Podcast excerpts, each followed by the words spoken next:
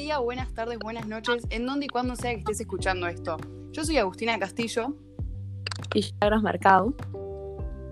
Hoy estamos en un nuevo capítulo de Desestereotipate con el Sanga, el cual se llama Hablemos de la diferencia de género. Vamos a hablar sobre la relación que existe entre los salarios, los trabajos, los géneros y cómo esto afecta a la mujer principalmente. Tenemos como a Julia Sestoni, Cola Malena y Malena Segovia. Para...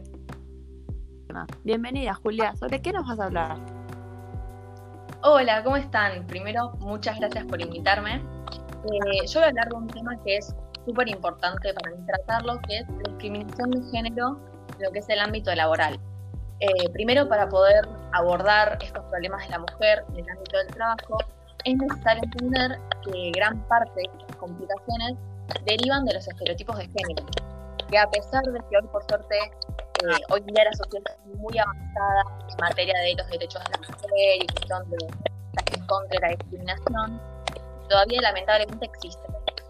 Eh, a través de estos estereotipos en el ámbito del trabajo se refuerza y se normaliza la idea de que la mujer tiene que dedicarse a cuestiones hogareñas o de servicio y que el hombre tiene que dedicarse a cuestiones vinculadas a la autoridad o al poder. Esto se conoce como el techo de cristal, eh, que justamente determina que la mujer no puede acceder a estos puestos laborales jerárquicos y que dichos cargos son ocupados por hombres, puesto que, bueno, social y culturalmente, los hombres son los que tienen el rol de autoridad. Eh, además de esta discriminación en cuanto a los puestos de trabajo, las mujeres también sufren inquietudes, por así decirlo.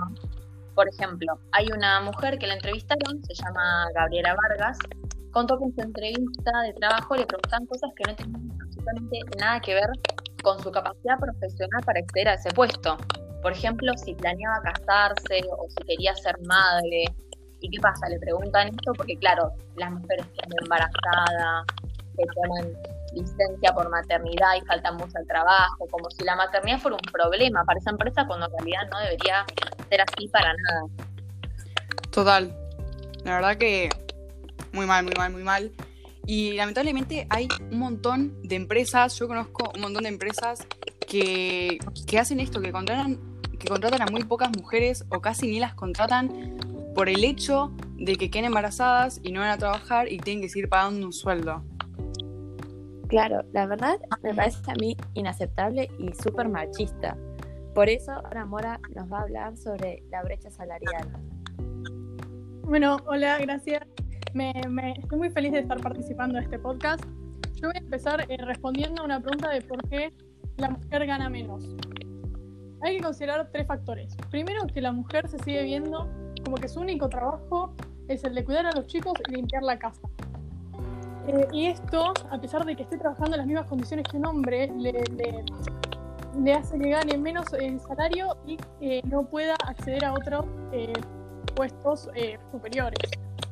También la cantidad de horas trabajadas. Si una mujer tiene una familia a la que tiene que ocuparse, siempre tiene menor disponibilidad que los hombres. Las mujeres siempre se dedican tres horas más a las actividades domésticas que los hombres. Después está la división de tareas en el mundo del trabajo la mujer siempre está relacionada con el trabajo social, la educación, que, recibe eh, de salario mucho menos que un hombre que se, dedica al trabajo industrial o empresarial. ¿Y en Argentina cómo está ese tema? ¿Es muy grande la brecha? ¿Y en el resto del mundo? En la Argentina, eh, los hombres cobran un salario del 20% más que las mujeres. Hay una brecha del 20.2%. Eh, en el mundo no hay tanta diferencia con Argentina. Por ejemplo, en Sudáfrica hay un 18%, en Francia un 25%, en Alemania un 21%, en Rusia un 26%, en Egipto hay un 60%, que es una de las fechas más grandes.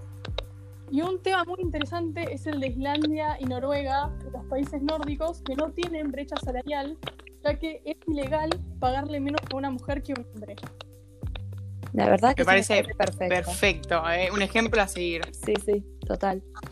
¿Y hay una solución a esta gran brecha de diferencia que hay en la mayor parte del mundo? Y hay muchas soluciones que se pueden tener en cuenta, sobre todo para eliminar la desigualdad salarial, establecer una igualdad de género y como también de oportunidades. una de esas soluciones podría ser, por ejemplo, eh, poner sanciones, multas por eh, pagarle menos a una mujer, ya que es una que podría ser una infracción. Otra es lo fundamental es educar a los chicos y a los trabajadores a que la mujer tiene las mismas oportunidades y las mismas cualidades que el hombre y que debería recibir. Total. Y otra, eh, otras dos cosas es el impulso legislativo, que tiene que haber legislaciones que, que amparen la, la, igualdad de género y que sobre todo también eh, la licencia obligatoria de paternidad por parte de los padres. Así tienen la misma eh, cantidad de horas trabajadas que las mujeres. La, la última cosa que se está implementando mucho ahora es el currículum ciego, que es que un, un, una persona que quiere conseguir un trabajo da su currículum sin dar su género ni su edad. Porque muchas eh, personas cuando ven, eh, es, no sé, es una mujer de 30 años que tiene la posibilidad de en esa edad quedar embarazada, no se la toma para una entrevista. Entonces lo que con este currículum lo que querían es darle una oportunidad al menos de una entrevista, como mínimo. Claro. Está buena, me gusta.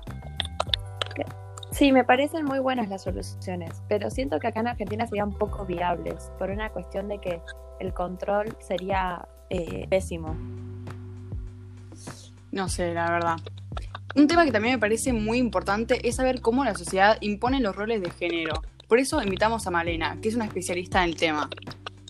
Hola chicas, bueno, muchas gracias por, por invitarme, estoy súper feliz. Eh, bueno, sí, refiriéndome al tema de los roles de género, primero hay que definirlos. Eh, los roles de género hacen referencia al conjunto de normas sociales y de comportamiento apropiadas para los hombres y las mujeres de un grupo o un sistema social. Por mucho tiempo se vio a la mujer relacionada con tareas en el ámbito doméstico, como dijo Mora, la reproducción biológica, la crianza y los cuidados.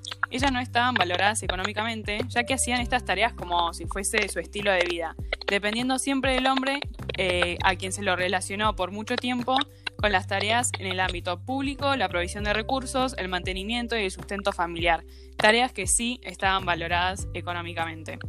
Lamentablemente sí. Y lo grave de esto es que hay gente que no se siente identificada o no le gusta el rol que se le es impuesto. Tenés razón, Agus. ¿Y cómo estas cualidades o características eh, impuestas género pueden afectar a las personas en distintos aspectos de la vida diaria? Bueno, Milagros, por suerte esto cambió bastante en los últimos años. Eh, ahora, actualmente, la mujer ya no, se, no es la que se queda en casa, ni el hombre es el que le da sustento a la familia. Eh, sin embargo, lamentablemente sigue habiendo esta presión social entre los distintos géneros por cómo tener que actuar o vestirse, qué eh, profesión seguir o con quién estar, todo relacionado solamente por el género al que, perteneces, al que perteneces y a veces ni siquiera te identificas. Eso es algo que debería corregirse lo antes posible, porque cada uno tiene la, la, posibilidad de hacer lo que quiera con su vida, sin necesidad de depender de cómo hay que ser solo por el género al que perteneces o con el género que naciste.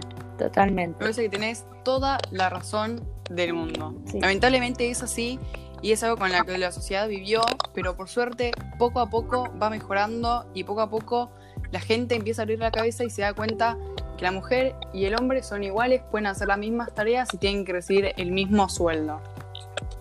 Totalmente, estoy eh, de acuerdo con las tres. Eh, bueno, llegamos al final. Muchas gracias por su tiempo y por brindarnos esta información tan importante para concientizarnos. Totalmente, gracias a ustedes. Gracias a ustedes por el espacio.